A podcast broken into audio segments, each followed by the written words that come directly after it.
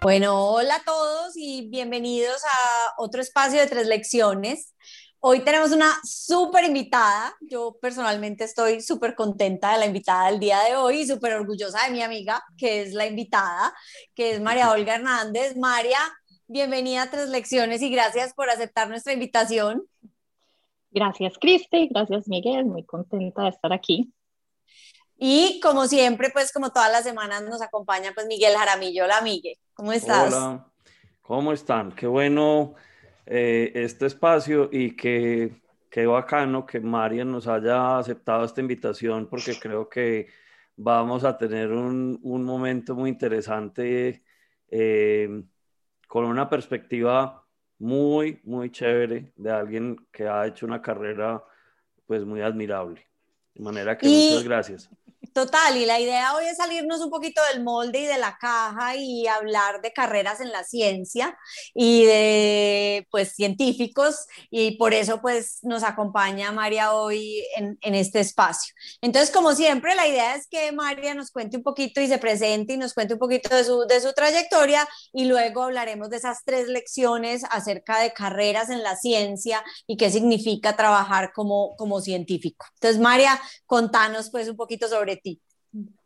Eh, bueno, a diferencia de los invitados anteriores, mi trayectoria no ha sido secuencial. Yo he dado muchas vueltas y tuve muchos desvíos para llegar donde estoy ahora. Eh, en, resumidas cuentas, yo soy, yo estudio química pura y hice un doctorado en bioquímica y trabajo en el NIH, en el National Cancer Institute y pues... Empezaste a estudiar ingeniería química, ¿cierto? Bueno, entonces, sí. Eh, no, pues como Cristi sabe que nos conocemos de toda la vida, eh, yo siempre quise ser científica, pues creo que desde cuando uno sueña con ser astronauta, bombero, lo que sea, yo soñaba ser científica, pero a mí sí se me quedó pegada las ganas eh, y pues ya cuando uno decide carrera a los 18 años, que está muy joven, pues de las, en, esto, es hace más de 20 años, en esa época pues eran las cinco universidades que existían en Medellín y pues la opción que me recomendaban era, no, pues estudia ingeniería química em, y pues después hace una maestría, lo que sea, pero pues empiece con ingeniería y, y de ahí se, se encarrila. Eh, pues yo empecé, entré a Bolivariana, eh, entré patinando realmente eh, pues el primer semestre me dio bastante duro, nunca me adapté, eh, pero pues esto no es perseverancia, eso era terquedad mía. Eh, hice seis semestres de ingeniería química, pero no quiere decir que seis, pero seis factorial, materias de sexto, de quinto, de cuarto. Eh, estamos hablando pues en esa época y vuelvo y nosotros hace más de 20 años, pues, en Bolivariana no había ninguna línea de investigación, por lo menos de investigación de, de, ciencias biológicas.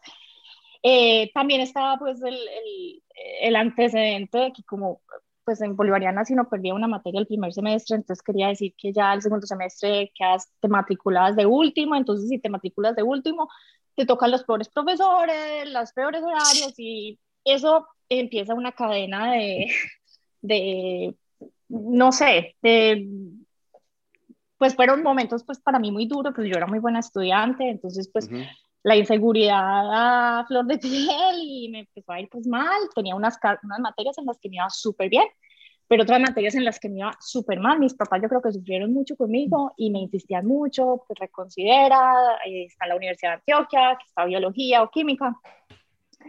Eh, y finalmente toqué fondo y fondo fue en el sexto semestre, pues, y, pues afortunadamente, pues, sobre todo mi papá, pues siempre me, me empujó mucho, pues, como a, a, tratar como de salirme del formato y, y ver otras cosas. Eh, el, pues, con un conocido, en esa época, pues, solo email, eh, pues conseguí que alguien me recibiera en, en Boston, en, en, un laboratorio de investigación, como voluntaria un verano. Eh, y me fui y pues ahí cambió mi vida porque realmente me di cuenta de que yo estaba perdiendo el tiempo en Bolivariana por, porque yo no estaba haciendo lo que quería. Yo ya había visto todas las básicas, pero yo no, pues no había oportunidad para mí hacer investigación. Entonces, pues fui, me di cuenta, estoy en lo equivocado, mis papás otra vez pues siempre me, me apoyaron en lo que sea. Eh, obviamente cuando uno ya está en sexto semestre uno piensa, no, pues cómo voy a dejar el sexto semestre y empezar otra vez con el antecedente que me estaba yendo mal. Entonces, pues deprimida, aburrida, toqué fondo, eh, finalmente me convencí que me tenía que salir eh, y pues un día cualquiera no volví.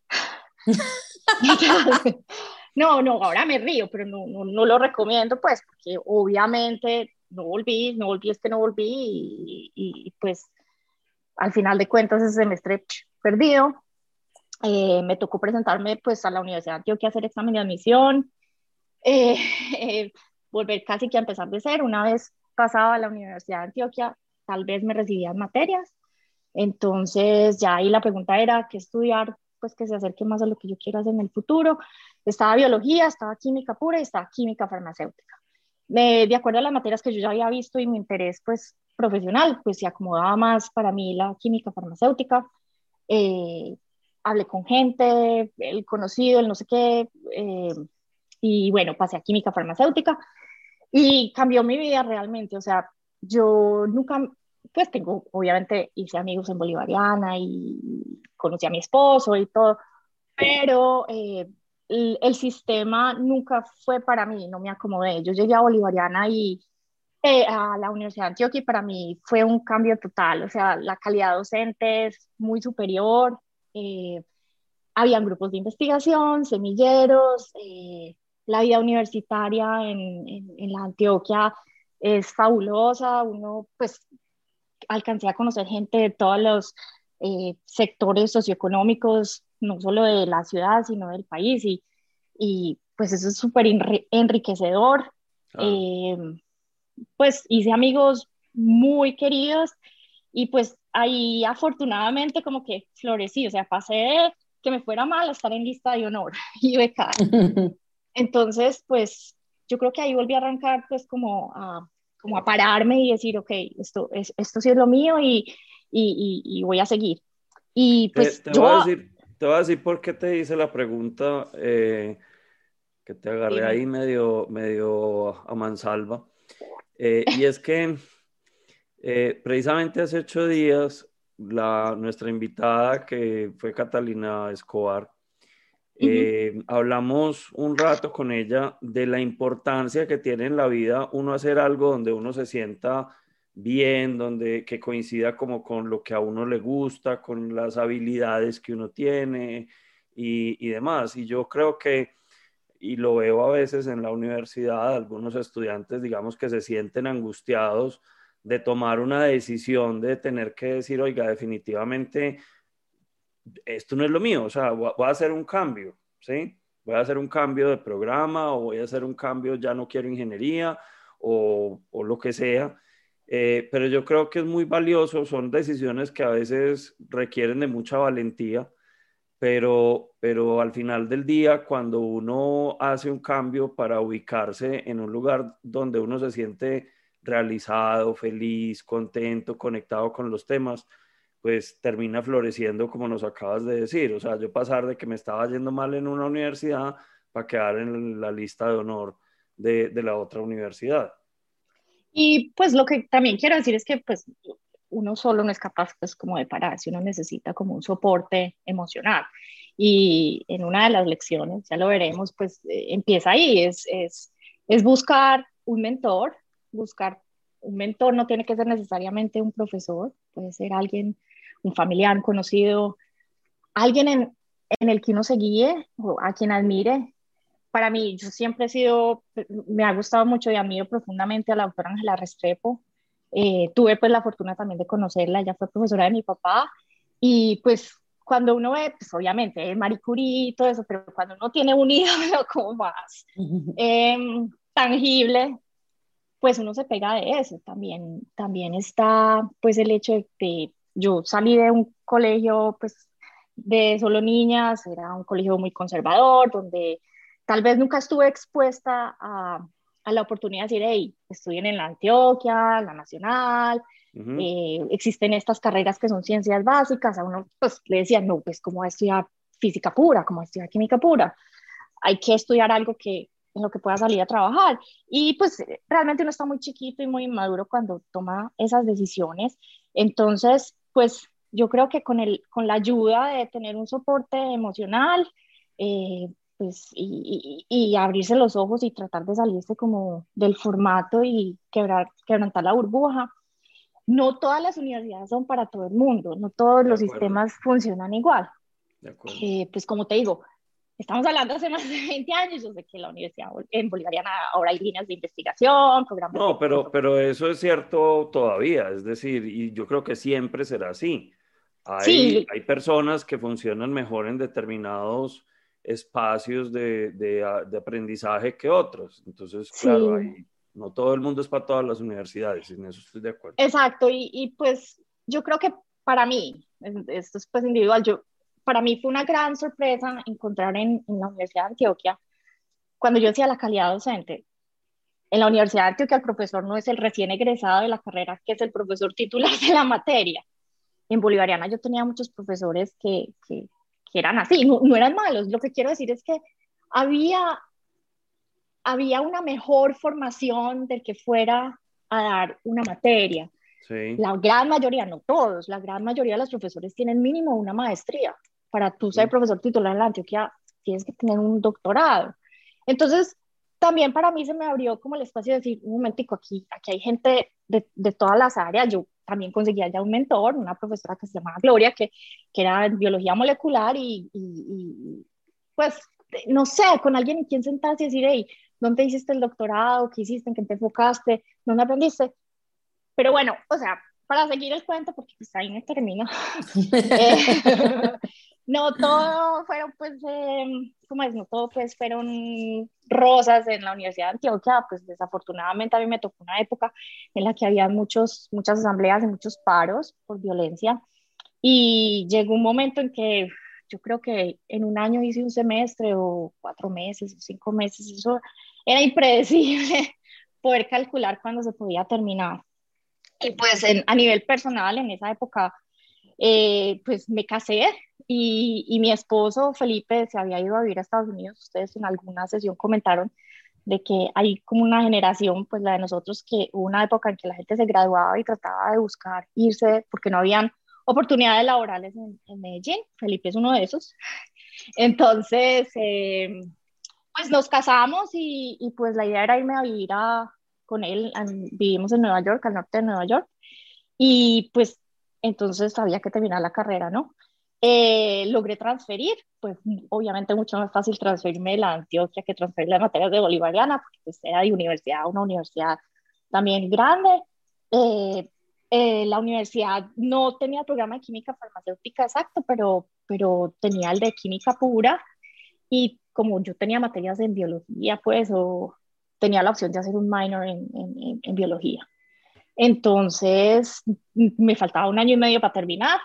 Eh, hice el año y medio, entonces me gradué de, eh, química pura, con énfasis en biología. Eh, vuelvo y reitero los mentores. Allá conocí a pues, un profesor que me introdujo al laboratorio de química biodinorgánica y me encantó. Y entonces trabajé en el verano. Y pues es ahí donde uno empieza a conocer, empieza a explorar qué áreas le gustan y pues yo no sabía qué iba a hacer, yo lo único que sabía era que pues yo no estaba lista como para salir a trabajar en una empresa y el resto de mi vida no. Eh, él me propuso, ¿por qué no haces un doctorado? Yo le dije, yo, un doctorado, hello. Eh, me dijo, ¿tú qué quieres hacer? Le dije, no, pues yo quiero hacer investigación. Me dijo, ok, si vas a hacer investigación en ciencia, y esto es cierto, si no quieres ser investigador independiente o no independiente, eh, por lo menos en ciencias biológicas, eh, debes, pues es mejor hacer un doctorado, una maestría no te, no te lleva hasta, hasta allá si quieres ser, pues, uh, pues si quieres ser investigador, pues independiente. Entonces, pues yo no hice, yo no presenté a maestría ni nada, me presenté al doctorado en química y bueno, pasé, eh, desafortunadamente, vuelvo y digo, los, los desvíos de la vida. Yo pasé, ya iba a empezar el semestre, eh, y en esa se murió mi mamá. Eh, pues obviamente mi vida siempre se, pues, pues cambió bastante y a mí me dio durísimo, yo estaba muy joven, se murió de un cáncer y yo pues tuve que aplazar la entrada al doctorado. Eh, bueno, volví después de todo y entré, pues, pues entré tarde, con la desventaja de que, pues no sé si la gente es, eh, sabe cómo funciona cuando uno entra en doctorado en ciencias. El primer año tomas clases, pero también haces como rotaciones por distintos laboratorios, como mini proyectos, y al final del primer semestre, pues escoges o, das tus opciones de qué, de qué grupo de investigación quieres eh, hacer o eh, a qué grupo te quieres unir. Y ya ahí es con ese grupo que, que, que haces tu, tu, tesis y tu proyecto por el resto, por, por, los próximos cinco años. Como yo tuve que aplazar mi entrada, yo entré un semestre después, cuando volví, ya todos mis compañeros habían rotado y escogido, pues ellos ya tenían el laboratorio que querían y obviamente ya no, no, no, no. Entonces, vuelvo y digo, uno se tiene que arriesgar. Cuando yo volví y no estaba la opción que yo quería, yo fui a hablar con el decano y le dije, me pasa esto, esto y esto. No creo que sea justo que, que por una situación personal y familiar yo tenga que, que conformarme con el grupo de investigación que no va en nada con lo que yo quiero hacer. Y el decano me dijo, ¿sabes qué? Tener razón. ¿Dónde querés hacer el, el, el dónde, dónde, pues qué grupo quieres, quieres, eh, eh, a, qué grupo quieres entrar? Entonces yo le dije, este. Eh, me dijo, ok, entonces como ya el profesor había seleccionado a los estudiantes y ya tenía la plata pues asignada para ellos, el decano me dijo, no, nosotros, el, departamento, pues la parte administrativa, nosotros te cubrimos tu stipend para que pues el, profesor te pueda recibir. Yo, listo. Y fue lo mejor que me pasó, porque pues yo realmente quería ese laboratorio. Y, y pues... ¿Y, en, qué, en, qué, línea trabajaba el laboratorio? ¿Era investigación de qué? Eh, bueno, el programa era en química, química y química medicinal. Y yo quería eh, enfocarme en bioquímica. Ok. Y este laboratorio en particular, pues era en bioquímica, pero era enfocado yo, pues mi proyecto fue todo en, en ALS, en Amyotrophic Lateral Sclerosis, ELA, no sé, esclerosis lateral amiotrófica, mi papá me que es una enfermedad neurodegenerativa. Entonces, a mí, yo quería, me encanta, pues quería estar ahí. Eh, y bueno, y otro, este, es, esto es como un paréntesis para la gente tener en cuenta si van a dar el paso a hacer un doctorado cuando uno hace un doctorado, pues cuando uno empieza y va a seleccionar un grupo, obviamente es muy importante el proyecto, el nombre del PI, lo que quiera, el PI Principal Investigator, pero para mí lo más fundamental es que uno tenga química y tenga una buena relación con el PI, porque por los próximos cinco años, ese PI no solo es pues, tu jefe, tu mentor, sino que es la persona con la que vas a tener discusiones fuertes, la persona que te va a decir, estás bien, estás mal, tienes que hacer esto, no esto. Y pues obviamente es, es, es, demasiado importante que esa relación sea una relación buena. Entonces, más allá del proyecto, del tema del proyecto, es de que haya una empatía con el, con el advisor. Sí. María, eh, y, y esa, cierto que pues yo no, no solo por vos, sino por otros, por muchas personas que han hecho doctorados, yo entiendo que ese advisor también, pues te, si haces esa buena relación, esa buena química, es una persona que va a ser tu mentor o tu advisor el resto de la vida. Total, sí, o sea, todavía yo, el, ayer me escribió el advisor de... Eh, lo que quiero decir también es que, pues, no sé, estoy hablando de mi, de, de mi trayectoria, de mi universidad, en mi doctorado, pues funciona así, el primer año tomas clases, escoges el laboratorio, entras al laboratorio después full time, pero también tienes que hacer eh, teaching assistant, pues obviamente para pagarte el, el, salario. Em, uno no entra pues y ya está derecho, ¿no? Al segundo año, al final del segundo año tienes que presentar los qualifiers, que es pues como un, un examen general con un panel eh, oral, muy estresante, en el que ahí deciden si tú si eres apta para seguir el doctorado, si no pasas el qualifier, pues te gradúas con un máster, que también está bien, pero pues hombre, si no está para el doctorado, pues uno quiere pasar. ese momento es muy importante también para el PI o, el advisor de uno, porque si el advisor no está contento con uno, ese, esa es la oportunidad del advisor de, de no pasarte. Y de decir, ay, ya. Decir, dejemos que se vaya contenta con el máster y listo.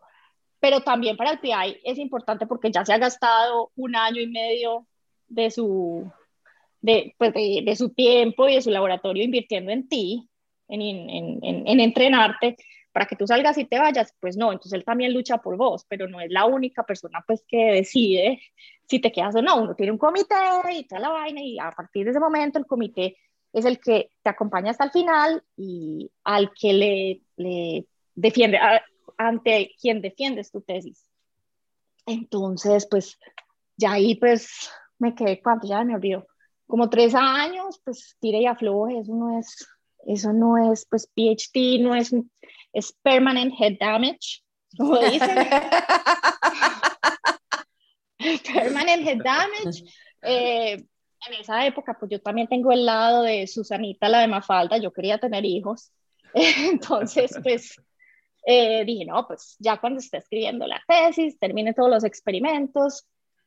Entonces planeé, quedé en embarazo. Esto va a ser muy fácil. Le dije a mi advisor, Freddy, no te preocupes, yo termino experimentos, tengo mi bebé, me voy para la casa, mientras el bebé duerme, yo escribo tesis. Ay, ay, ay. Ajá, exactamente. él, muy querido no me dijo nada, él también tenía hijos, muy, prudente, no me dijo nada. Me dijo, go for it. yo, súper no espilado. Eh, obviamente eso no fue posible. Eh, y a los seis meses, eh, yo saqué seis meses completos. Y entonces yo volví y dije, eh, había que repetir experimentos y cosas. Y vuelvo y te digo, lo importante que es una buena relación con el mentor. Yo le dije, Freddy, no soy capaz. Yo tengo una bebé, yo vivo sola con Felipe y pues no tenemos familia. ¿Yo, yo qué voy a hacer? Y me dijo, no, puedes venir dos días a la semana.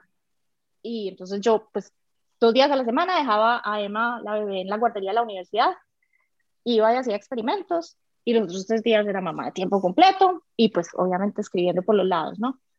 Em, y bueno, ahí pasó un año y medio por ahí, me gradué finalmente, aleluya. Me gradué a los 34 años, para que vayan sabiendo que, de que cuando dicen, ay, es que yo tengo 22 años y no me gradué de la universidad, no, yo empecé mi doctorado a los 29. Yo había dado muchas vueltas, había parado para estudiar idiomas. Eh, entonces, pues, vuelvo sí, porque aquí la niña donde la ven habla inglés, francés, alemán. No, no, tampoco pues Cristi, pues es un Es verdad. No, es, mentira, pues tampoco es así, o sea, tengo conocimientos, pero no es que yo sea eh, full, no, no, no lo, que, lo que quiero decir es que uno en esa época, y a mí me pasó, eh, obviamente mis compañeras del colegio, de la universidad en Bolivariana, ya estaban trabajando, subiendo la escalera laboral que llaman, ganando y yo todavía estudiando. Entonces, pues, yo, pues, o sea, el, el, gracias a Felipe, mi esposo, pues yo sin Felipe no hubiera podido hacer lo que, lo que soy hoy, pues porque somos un, un, que un team, él es la mitad de lo que soy, si no fuera por él, cuando yo necesitaba hacer un experimento si fuera usado, pues él, él siempre, o sea, siempre ha sido mi soporte. Entonces, Esa es otra pues historia que, que, que, ha sido recurrente en estas tres lecciones con varios invitados que nos han mencionado pues lo importante que ha sido en distintos momentos, en distintas circunstancias, no necesariamente pues porque uno vaya a vivir a otro país, sino, sino por decisiones eh, de sus vidas personales o profesionales que consideran que realmente ese, ese partner, esa persona que está con ellos, eh, ha jugado un papel muy importante. O sea que, pues eh, yo creo que vuelve a haber como un, como un factor común, ¿no? Eso es bacano. Obvio. Y yo, cre yo pensé pues, que, una de mis lecciones debía ser que compañero de vida o no sé, pues porque realmente es un equipo y bueno, eh, para seguir pues la historia, Eh, y, y, voy a tocar este tema, pues porque para mí toda la vida ha sido fundamental. Como dijiste, yo crecí en Medellín, en colegio de niñas, mi familia pues también muy unida, todo, pero yo venía de una sociedad muy conservadora y machista, yo considero, o sea, donde la mujer sí estudia, pero, pero el momento en que tienes hijos, que tan bueno que los hijos crezcan con la mamá y te sales del trabajo y, y pues es mamá a tiempo completo, es muy admirable y válido, y, yo llegué un momento en que dije, bueno, termino mi doctorado y me voy a dedicar a ser mamá. Tenía pues ese, ese, ese bichito pues por allá que me decía, no, pues cómo no vas a estar con Emma, pobrecita Emma yendo a la guardería,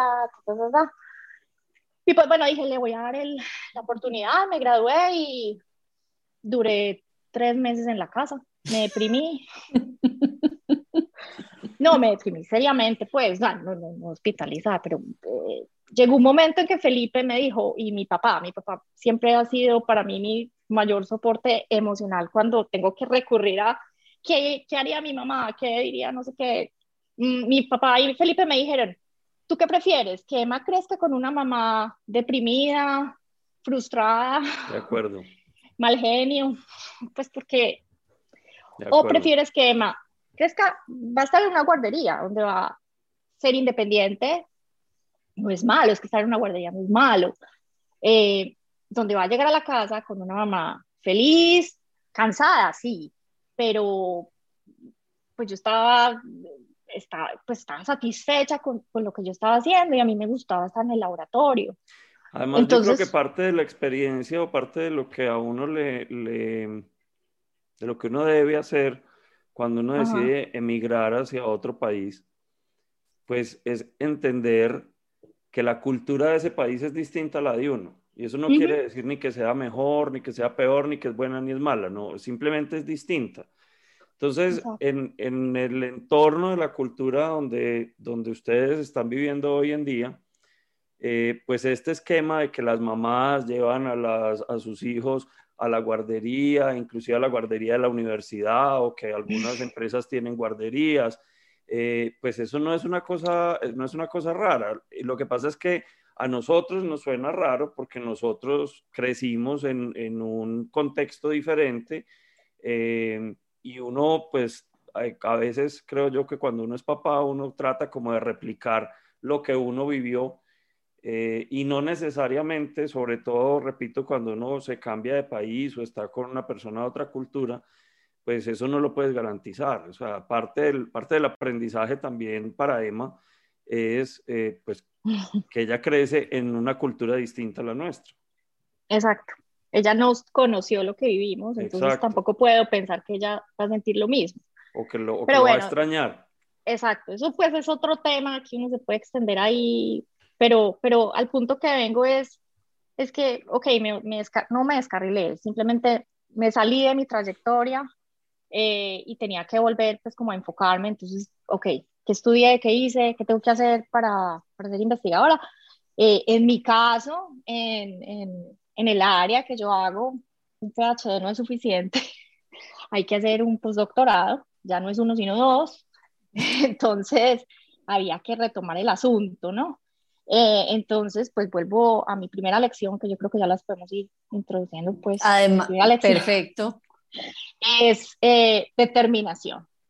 Determinación quiere decir, pues, que eso es lo que quiero, mm, tengo que, como los caballos, pues, o sea, eso, eso es a donde voy. Y determinar, o sea, tengo que hacerlo, si lo quiero hacer, ¿cierto? Eh, entonces ya me tocó, pues, volver a, a, buscar a ver quién me iba a recibir en, en un postdoc. Eh, ¿Qué quería hacer en, en ciencia? Pues dicen, ah, es que usted tiene un PhD en química, pero pues no es que yo sepa toda la tabla periódica y te pueda explicar cada uno de los elementos, sino que uno se especializa en una cosa muy puntual y muy precisa, que en, en esa trayectoria, pues uno aprende técnicas, aprende el método científico. Eh, la idea de un PhD no es saberlo todo, sino tener una estructura mental para saber dónde buscar las cosas, cuestionarse la hipótesis que tiene, validarla produciendo data eh, y replicando la data también. Obviamente en ciencias, pues eh, lo más importante como, en un, como para un diseñador gráfico tener un portafolio en, en ciencias eh, son las credenciales, son las publicaciones. La producción académica, sí. La publicación académica y dentro de la publicación académica pues también hay distintos, distintas revistas y cada revista pues por lo menos aquí eh, tienes que mirar qué factor de impacto tiene. Entonces, por ejemplo, el New England Journal of Medicine es el que tiene más uh, eh, factor de impacto, creo que es 60, 70, no sé. Y, y pues todo eso pesa, pues, en, en, a lo largo, si, si quieres ser investigador independiente. Bueno, volviendo al tema, ya tenía mi doctorado, necesitaba buscar qué, eh, qué habilidades tenía, quería aprender o, o porque pues, la idea del postdoctorado es aprender otra cosa, que puedas aplicar. Siempre me llamó la atención estudiar algo en inmunología y en enfermedades infecciosas. Entonces, conseguí pues un postdoc con el Departamento de Salud del Estado de Nueva York.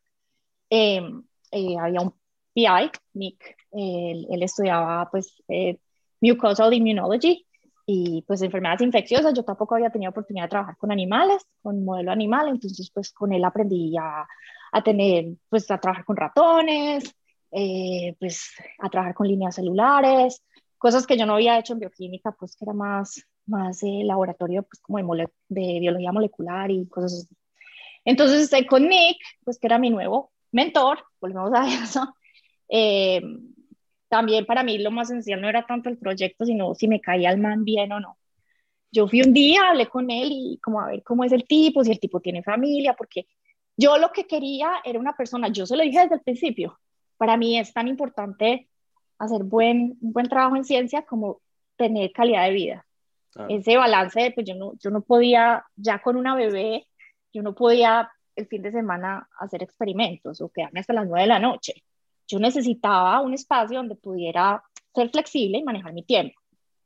El súper fresco, súper buena gente, me encarrilé en eso, proyectos chéveres, eh, pues como dije, aprendí pues eh, líneas celulares, eh, trabajar con ratones, pues en ese momento, ah, qué bueno que me tengo un hermanito, entonces, qué en embarazo, y pues con Nick ya, pues ya sabía cómo era la movida, yo sabía que eventualmente pues tenía que, que volver, yo no me podía quedar en la casa.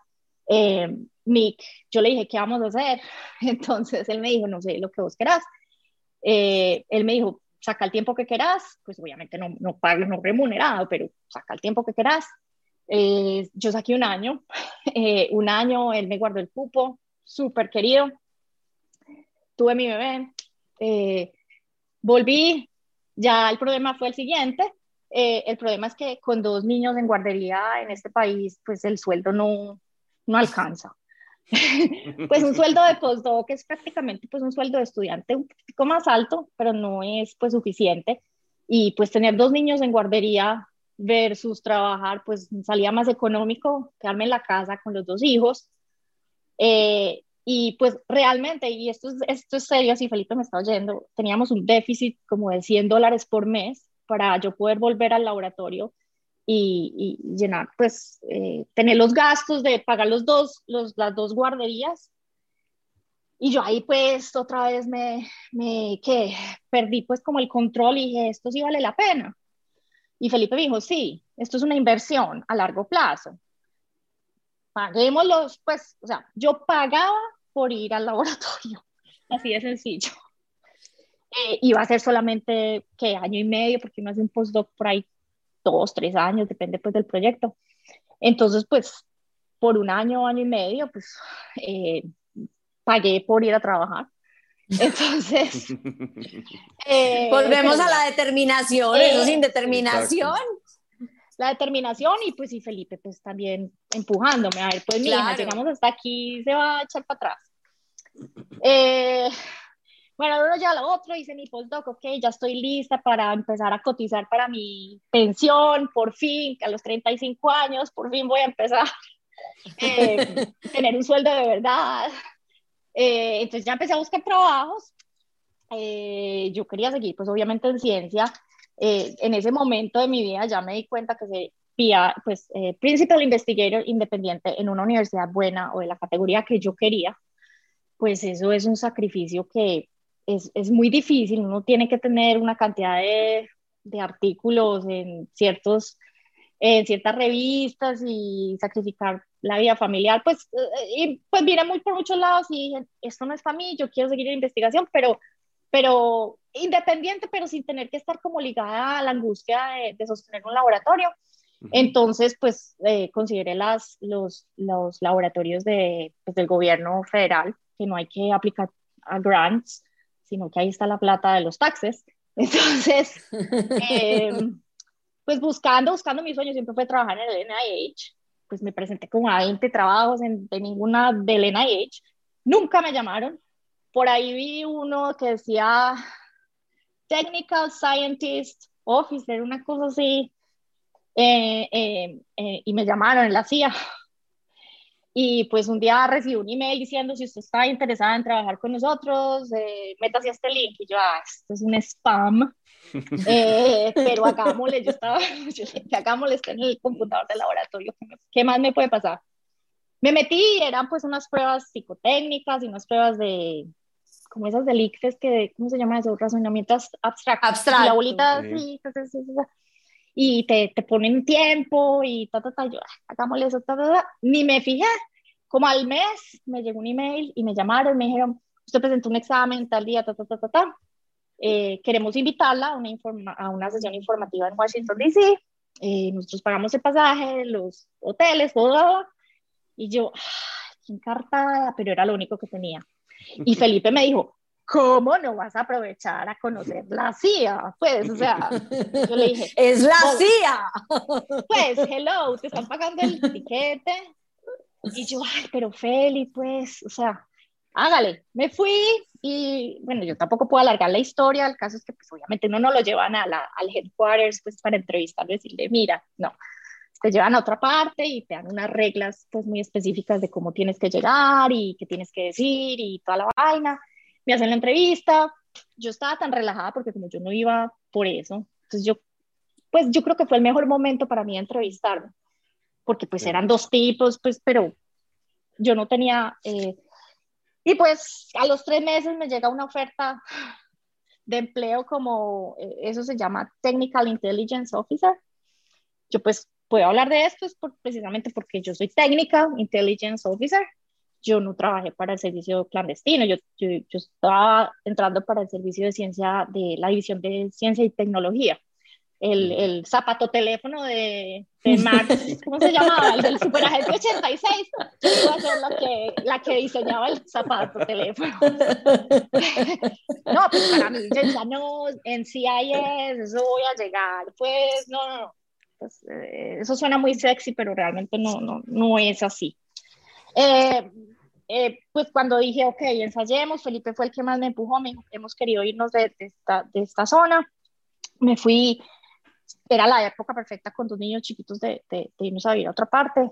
Eh, me fui, eh, ah, no, pues el proceso no es inmediato, se, me morí un año y medio a que me hicieran el background check y toda la vaina y pasar pues todos los exámenes, eh, finalmente al año y medio pues me dio perfecto con terminar mi proyecto en el postdoc, entré, entré a la agencia, lo que y pues sí, chévere, yo no lo voy a negar, chévere, la gente es muy amable, pues es como una familia porque realmente como es tan limitado, pues esa es la única gente con la que uno socializa y todo.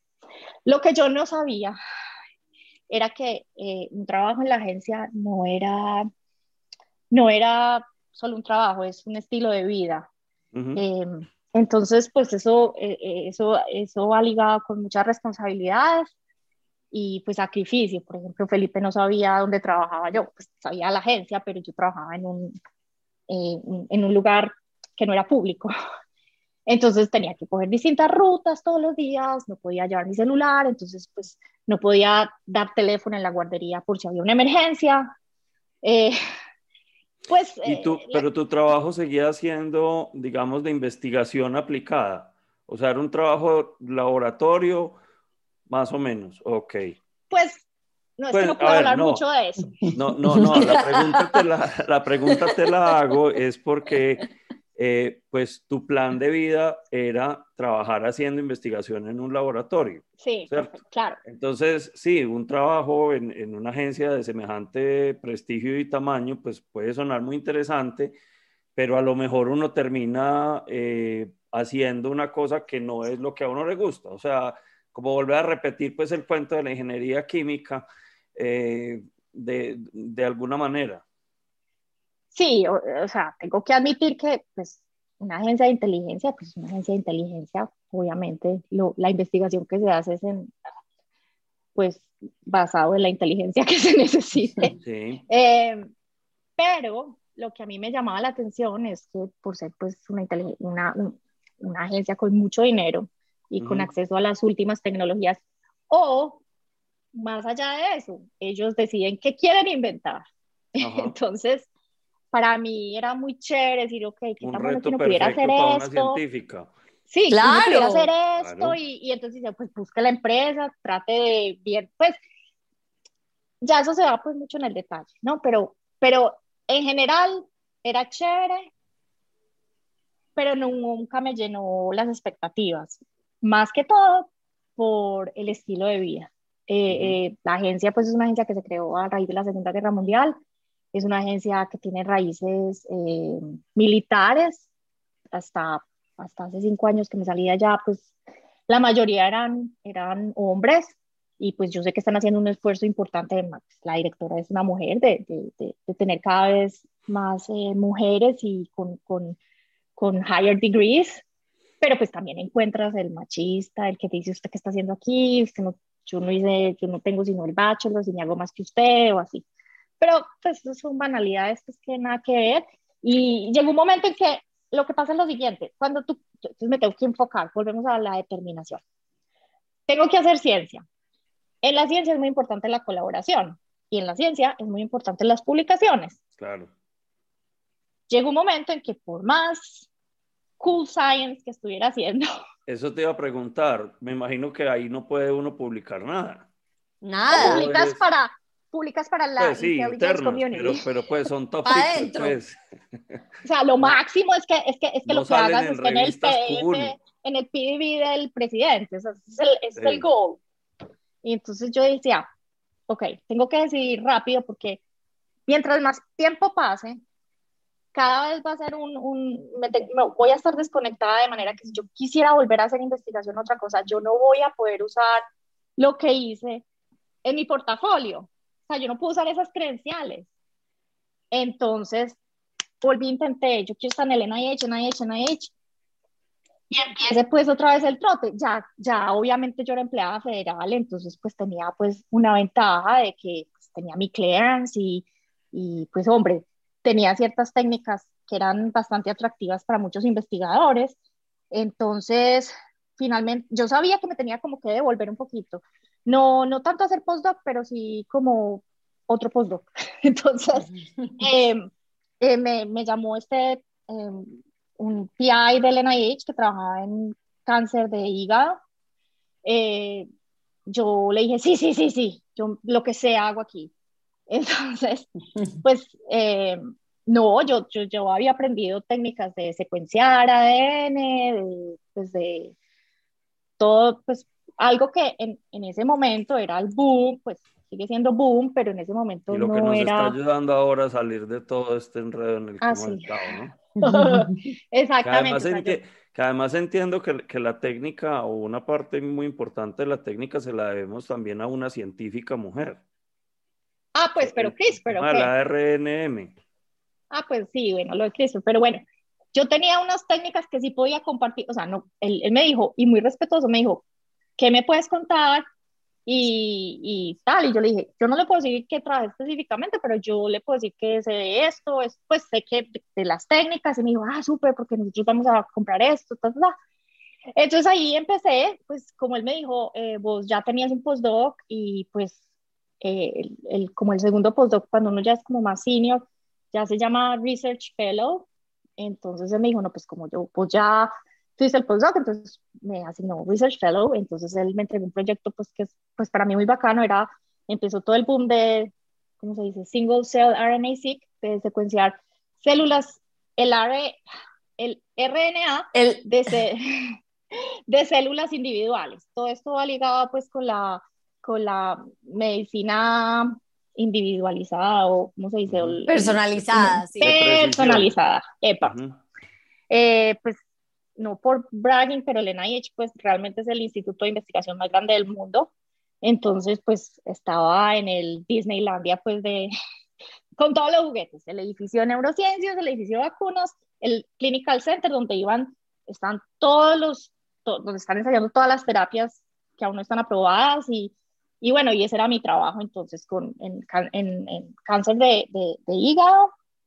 Eh, era pues establecer pues el, eh, el, el, el, proceso y el estudio del single cell y, y, pues yo tenía que ir a con las biopsias, o sea, había una cirugía, una resección, y entonces disociar el tejido, hacer single cell, secuenciar, analizar la data y tal. Eh, aprendí muchísimo y pues y ya después, entonces, la, la el pues, como la división de donde está en el NIH, ya era tan apetecida pues esa técnica que decidieron abrir un laboratorio solo para eso. Entonces me dijeron, ¿quiere, quiere estar en el laboratorio? yo, aseguro ah, que sí, ya estaba cansada de mi jefe. Em, y pues me pasé a... sí, sí sabe. Eh, no, pues, es, que, es, que, mi jefe pues era, tenía una, eh, venía de una cultura muy distinta donde trabajar es lo más importante y pues yo tenía mi familia, ¿no? Em, entonces ya, ya, ya te pasé hasta el laboratorio de single cell y pues he sido feliz ever since. Eh, en este momento ahí, pues me parece que me cambié, es porque me cambié el estado federal, pues, o sea, eso es ya terminología de, del NIH. Eh, y yo creo pues que por ahora ahí me quedo. Pero entonces, y ahora estás haciendo investigación de cáncer. ah, sí, eh, siempre es de cáncer. ¿Y, pues, ¿y de qué tipo de cáncer? De todos. ¿O de no, mentiras. No, lo bueno de cuando yo me pasé, o sea, yo estaba con, el, con este tipo en el cáncer de hígado, pero cuando se estableció el, el Single Cell Facility, em, pues la idea es un core, entonces la idea es que todos los investigadores, uno les presta el servicio, entonces había desde pues, inmunoterapia, eh, eh, malignancies, eh, cerebro, pediatrics, pues de todas partes, entonces lo, lo chévere era que, era que uno conocía un poquito de todos sin tener que saber todo el detalle. Sí. Y, y, yo llegué, pues hubo momentos en que eh, eso es más complejo, pues porque hacer un, un, un paciente pues que, que, que, decide ir a un clinical trial, sobre todo en niños, pues uno siempre se ve como, esto, este es el último recurso que tienen, ¿sí? Las terapias que existen no les han servido, entonces pues uno quiere que eso se, que funcione.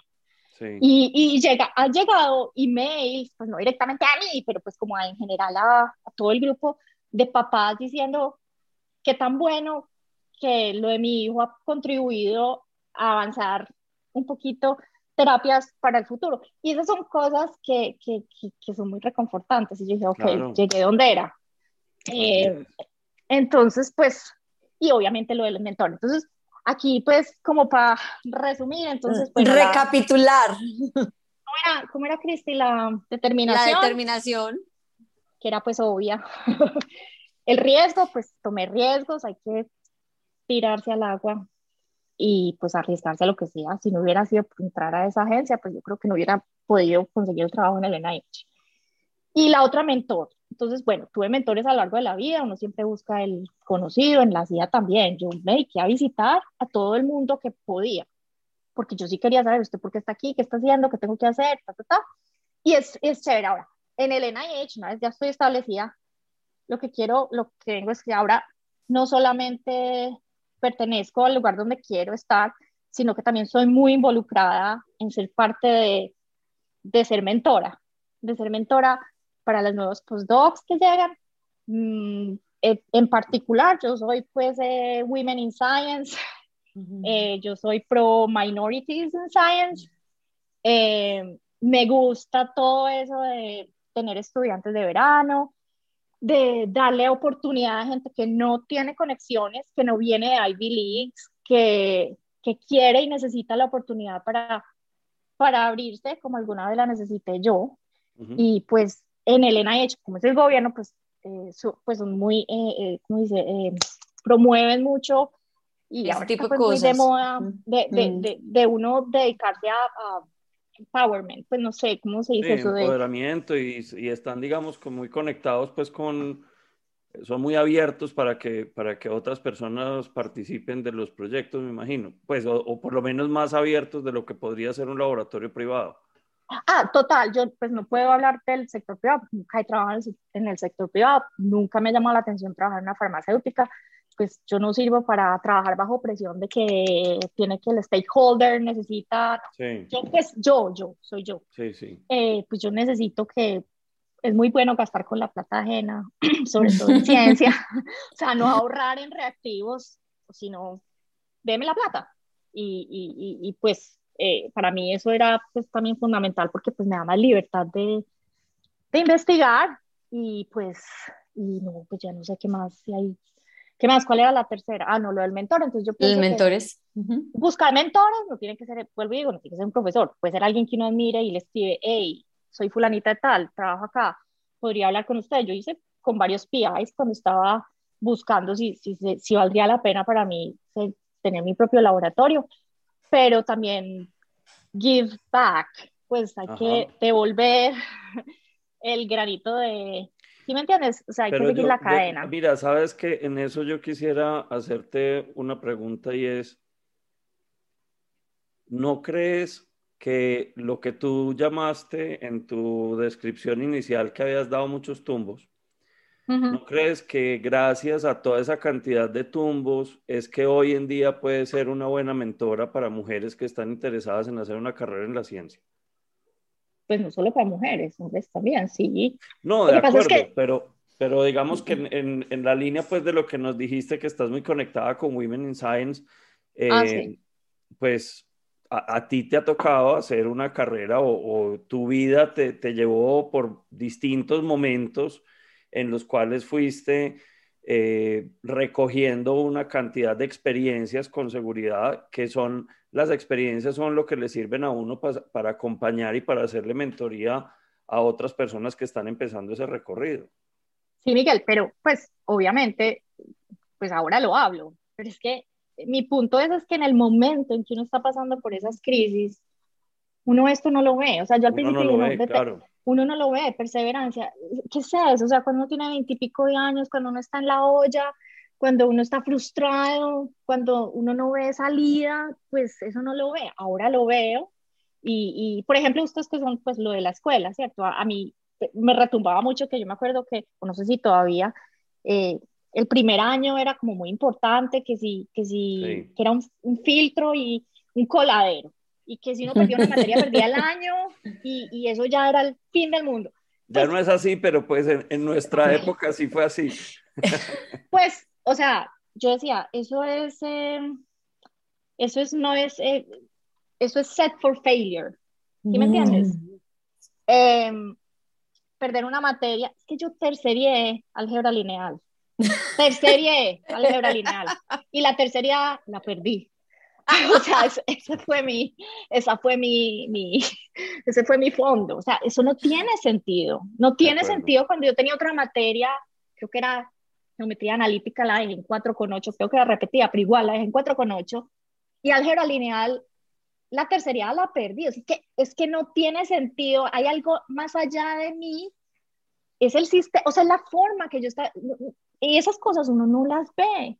Entonces, pero, uno tiene... pero justamente por eso yo creo que es tan importante que quien está viviendo una situación similar pueda acercarse a un mentor que le diga, hey, ¿sabe qué? que le ayude. Calma, que, que de aquí vamos a salir, calma, que esto es un proceso donde usted más adelante va a identificar que hubo aprendizajes y calma porque a veces uno aprende cosas que uno no sabe para qué las aprende, ¿sí? Y, después ve que, que, ah, vení, y eso sí me iba a servir para algo. Y, y te iba a decir una cosa, pues, que, que pues yo ayudo o montamos y soy parte de un programa en el NIH que se llama DCDP. Tengo que escribir la, la, la, la definición Diversity Career Development Program. Pues es diseñado obviamente para postdocs que, y, y minorities. Eh, y tenemos una cosa muy importante, o sea, una de las reglas que hacemos es un programa anual. Eh, el compromiso es de ocho horas al mes, o sea que el PI se sabe y el PI también tiene sus garantías, pues, si el PI deja que el estudiante haga esto, pues le dan no sé cuántas horas del no sé qué requirement que necesita administrativamente. O sea, eso es pues una negociada. El caso es que cuando una de las, de, de, las cosas más importantes es, primero hay que, eh, tienen que identificar un, un, un mentor. El mentor no puede ser alguien de tu laboratorio, tiene que ser alguien, un PI, alguien más allá que sea de otro laboratorio con el que haya cierta empatía. No solamente mentor, sino peer mentor. Entonces, te asignamos un peer mentor, que es alguien que hizo el programa, en nuestro caso, del año anterior o dos años anteriores, y te lo asignamos y, y, ya es una persona más a tu nivel. Eso ha sido muy exitoso en, en, en el NIH, porque no sé si allá se conoce mucho, pero eh, eh, yo por, lo, por fin eh, descubrí que hay una cosa que se llama el imposter syndrome. Sí, el síndrome del impostor, lo conozco bien. El síndrome del impostor es de que cuando estás en un lugar donde hay gente muy, pues, muy buena, tú crees que eres una farsa y que uno es, uno es de mentiras y se van a dar cuenta eventualmente de que yo no sé nada. Entonces, y eso es muy común en, en todas partes, pero en el NIH es muy común porque hay gente pues, de universidades de Ivy Leagues y universidades común y corriente y, y, y, es muy importante reconocer el imposter syndrome, de que no necesariamente, o sea, no, es una farsa, uno está ahí por una razón, no es porque sea de buenas. Y uno siempre le busca el punto de que has ah, sido muy de buenas, no.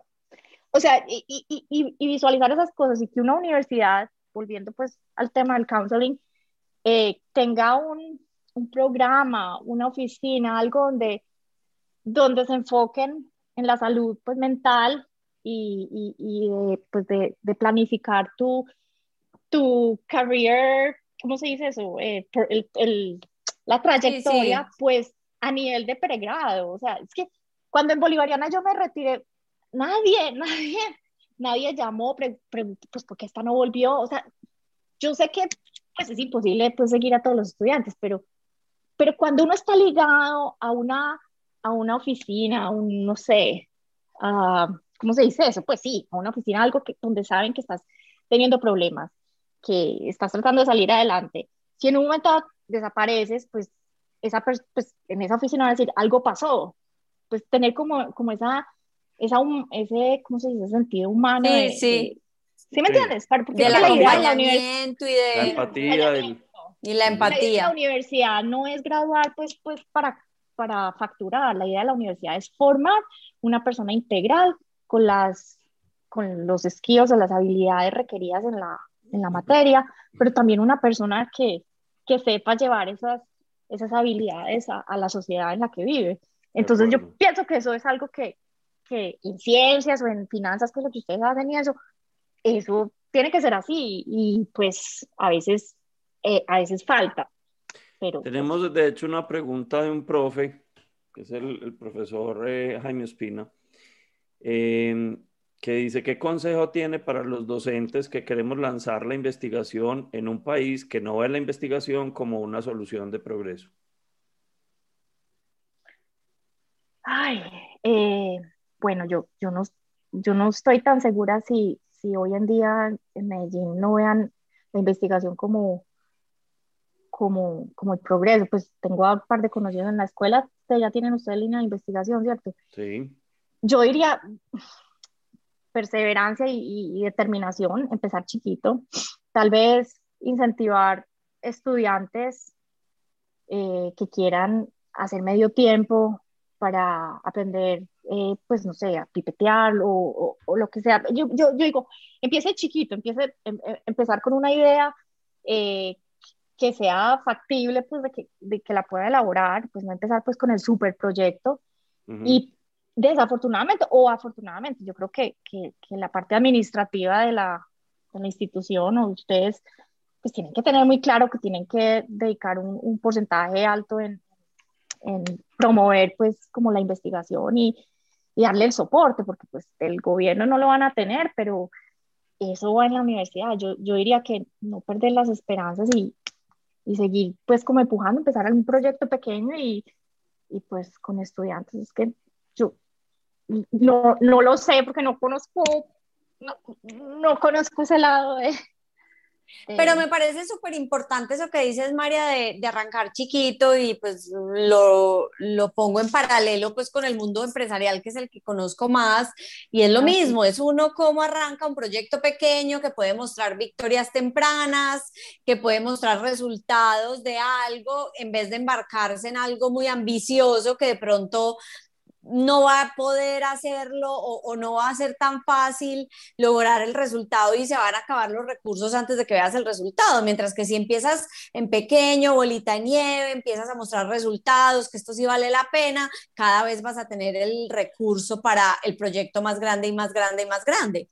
Bueno, otra cosa, no sé cómo funciona en Medellín, vuelvo al tema de la colaboración, es unirse con un investigador, por ejemplo, de la Universidad de Antioquia, que tal vez tienen el potencial y los recursos, o sea, la, la infraestructura para hacer el proyecto, no tendrán todos los, toda la, pues el dinero para invertir, pero tal vez la escuela o el mismo profesor esté dispuesto a, pues a una colaboración establecida y, y, un proyecto medianamente pequeño y, y, llevarlo a cabo. Es que uno no se puede encerrar en que tiene que ser esa universidad. Ahora, en Colombia, pues, bueno, por lo menos con el COVID, no sé, o enfermedades tropicales, pues, hay cosas para líneas de investigación, hay muchas. O sea, volvamos otra vez a mi, a mi ídolo Ángela Restrepo.